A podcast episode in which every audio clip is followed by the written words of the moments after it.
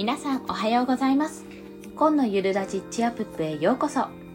この放送は子供も大人もゆったり過ごせるよう絵本とともに朝のひとときをお届けします。はい。今日も前回の続きで子供のための世界のお話から天狗の隠れ蓑というお話の続きを読ませていただきます。それでは早速お話ししますね。街は夕方。賑やかです。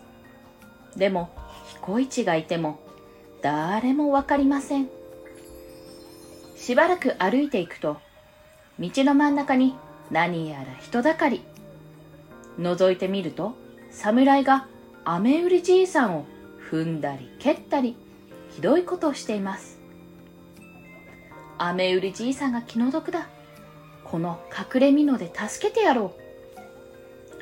彦一は砂を掴んで駆け寄ると侍の顔にいきなりピシャリと投げ打つけ後ろに回って足を引っ張ったものだからたまらない。侍はたうわ誰じゃいててててとつんのめってしまいました。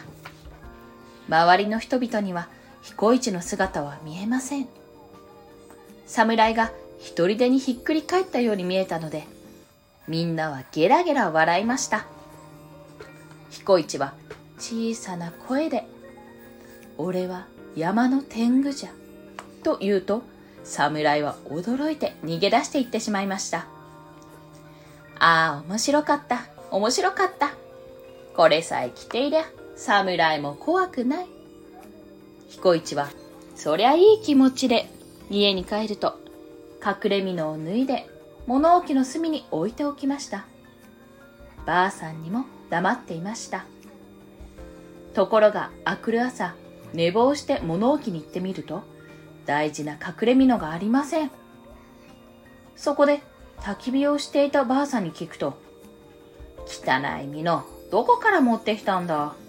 もうしてしまうよ。と言うではありませんか。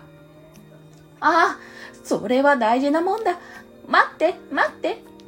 慌てて大声で言ったけれどもう間に合わなくて天狗丼の隠れ蓑はボーボー燃えて灰になってしまいました。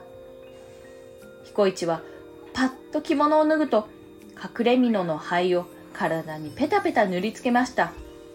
すると頭の上から足の先までスッと消えて見えなくなってしまいました。ははあ、どんなもんだい。隠れ身の着ているより軽くていいや。彦一は得意になって家を飛び出しました。ただで芝居を見る。お殿様のお城に入っていく。いろいろやってもみんなに見つからないので面白くてたまりません。